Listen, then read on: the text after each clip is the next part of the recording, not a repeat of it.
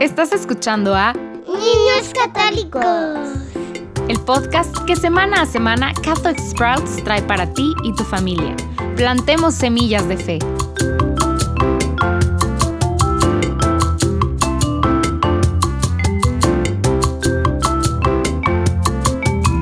Seguimos descubriendo y emocionándonos con el credo. Hoy vamos a entrar a la primer gran parte del credo. Esta sección tiene que ver con nuestro Dios Padre.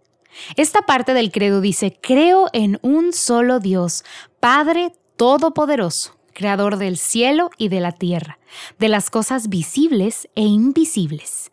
Esta partecita del credo está llena de cosas que pueden parecer difíciles de entender, pero son una base muy importante para nosotros como cristianos. Entonces, en primer lugar, veamos esta idea de un Dios. Cuando Jesucristo vino a la tierra e incluso cuando este credo fue escrito en los años 300, la idea de que solo había un Dios era una idea loca. Sí, porque la mayoría de las personas en aquel tiempo eran paganas y adoraban a muchos dioses. El único grupo de personas que creía en un Dios era el pueblo judío. Pero luego Jesús vino a la tierra y se complicó un poco más la cosa, porque Jesús también habló de Dios, de Yahvé, pero también nos dijo que Él es Dios. Mm.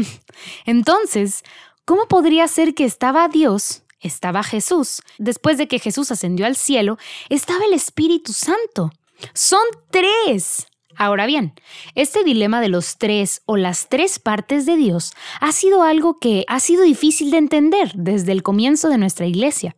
Grandes mentes como San Agustín se han adentrado mucho en este tema. Pero lo mejor que podemos entender de este misterio de Dios es que tenemos un Dios trino o una trinidad, que tenemos un Dios que es uno, que es un Dios, pero que también tiene estas tres partes diferentes. Ahora, Haremos todo lo posible para entender esto, pero ojo, hay que tener en cuenta que algunas partes de Dios son tan grandes y tan complicadas que solo las entenderemos cuando estemos con Él en el cielo. Entonces, en la Trinidad, la primera persona es Dios mismo, el Padre. Luego, la segunda parte de la Trinidad es el Hijo, de quien aprenderemos cuando comencemos a hablar de Jesucristo más adelante en el podcast. Y cómo Jesucristo existió desde el principio de los tiempos, porque es y siempre ha sido Dios. Jesucristo vino a la tierra como un ser humano. Él es uno con Dios y sin embargo es una persona diferente de Dios. Y finalmente, estas dos partes de Dios, el Padre y el Hijo, tienen entre ellos un amor tan inmenso y un amor interminable e inmenso que forma la tercera persona de la Trinidad, el Espíritu Santo.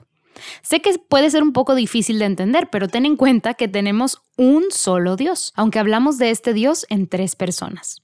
Entonces, a partir de esto, podemos recordar que los seres humanos fueron creados a imagen de Dios, a través de la idea de que Dios es uno y sin embargo es una comunidad de estas tres personas diferentes, aprendemos un poco sobre nosotros mismos, aprendemos que no fuimos creados para estar solos y aislados, sino que también debemos ser parte de una comunidad. Por eso, Dios creó la familia. Es por eso que nos ponemos de muy mal humor y no somos la mejor versión de nosotros mismos cuando estamos aislados y solos mirando una pantalla durante mucho tiempo, ¿eh? Como Dios, fuimos creados para la comunidad. Ahora, la siguiente parte del credo dice, creo en Dios Padre Todopoderoso. Aquí hay dos partes de las que hay que hablar. En el Antiguo Testamento los judíos antes de la llegada de Jesús conocían a Dios y sabían que Él era todopoderoso. ¿Te acuerdas cuando Dios se le apareció a Moisés en la zarza ardiente? Ahí Dios le reveló a Moisés su nombre. Dijo, yo soy el que soy. Lo llaman Yahvé, y este nombre que Dios reveló era tan sagrado que solo lo pronunciaba una vez al año un sumo sacerdote. Fuera de él todos se referían a Dios como el Señor, pero sabían que era todopoderoso.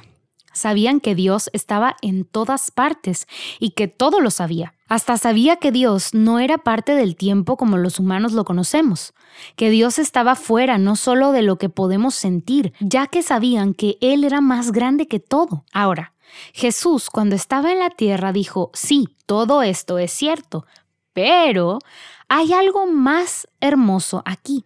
Él es todas esas cosas, Él es todopoderoso, pero también es tu Padre y te ama como tu papá que Él es. Mientras Jesús moría en la cruz, incluso llamó a Dios Abba, que es como llamar a Dios papi. Esa es una forma muy dulce de hablar de nuestro papá. ¿A poco no? Eso es lo hermoso que tenemos como cristianos. Eso es nuevo y eso es una locura. La idea de que Dios nos creó y es todopoderoso, pero nos ama como un papá muy cariñoso. Ahora, otra cosa que hay que entender aquí es que Dios es el creador. El credo dice que Él es el creador del cielo y de la tierra, de todas las cosas visibles e invisibles. Pero a ver, ¿cuál es la diferencia entre Dios como creador y tú como creador? Quizá eres una persona muy creativa e incluso sales a la naturaleza y encuentras flores y palitos y los arreglas en algo hermoso y se lo regalas a alguien. Sí, eres un creador. Pero ¿qué queremos decir con que Dios es el creador? Queremos decir que al principio cuando no había nada, nada, ni aire, ni tierra, ni agua, así es, ni siquiera esas cosas que son esenciales o fundamentales para la vida. No había nada. Y en esa nada, Dios creó algo. Y no solo creó algo, creó todo. Creó cosas como la luz y la oscuridad, creó caliente y frío y húmedo, Él creó todo. Dios es el punto de partida de todo. Ahora, otra razón por la que podemos llegar a creer y conocer a Dios es que a pesar de que las cosas como la ciencia pueden responder preguntas como cómo crece un pájaro, o qué tipos de animales existen, o qué se necesita para que esta planta pueda crecer más, con la ciencia incluso podemos entender cosas en su nivel más chiquito, como qué es una célula y todo el tipo de cosas que son aún más pequeñas dentro de una célula. Pero la pregunta que la ciencia nunca, nunca puede responder es la pregunta de por qué. ¿Por qué el sol sale por el este y se pone por el oeste? ¿Por qué está mojada el agua? ¿Por qué? ¿Por qué suceden estas cosas? ¿Por qué los pájaros son tan hermosos? ¿Por qué sus canciones son tan hermosas temprano en la mañana? La pregunta de por qué solo puede ser respondida por Dios. Y verdaderamente la única respuesta para esas cosas es que Dios se deleita, o sea, se emociona porque le gustan mucho en lo bello y porque Dios te ama tanto que quería crear un mundo hermoso para que vivas en él. Él quería que veas la naturaleza o la cara de tu hermano o hermana y que eso te recordara cuánto te ama, porque quería que estuvieras rodeado de cosas hermosas y que te recordaran a Él. Ahora, la parte final de esta declaración sobre Dios Padre es que Él no solo creó todo lo que podemos ver, tocar y sentir, sino que también creó todo lo que es invisible. Creó cosas que ni siquiera conocemos. Por ejemplo, ya sabemos que Él es el creador del cielo y la tierra. Dios creó a los ángeles. Sabemos que cada uno de nosotros tiene un ángel de la guarda especial que está con nosotros ahorita mismo cuidándonos que este ángel está aquí, un verdadero regalo de nuestro Padre Dios que nos ama tanto. No podemos verlos, pero están ahí. También sabemos que después de que este mundo termine, después de que termine nuestra vida, hay vida eterna y que Dios es el creador del cielo. Existe toda esta otra parte de la existencia que Dios creó y que no tenemos forma de experimentar en este momento, pero creemos que está ahí.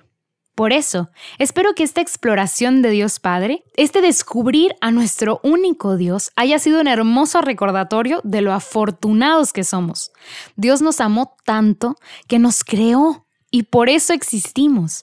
No nos creó porque fuéramos unos robots o para que hiciéramos una tarea específica para Él. Simplemente nos amó y quiso crearnos. Entonces, la única pregunta que quiero dejarles hoy es esta. ¿Qué significa ser un hijo amado de Dios? Ahí va otra vez. ¿Qué significa ser un hijo amado de Dios?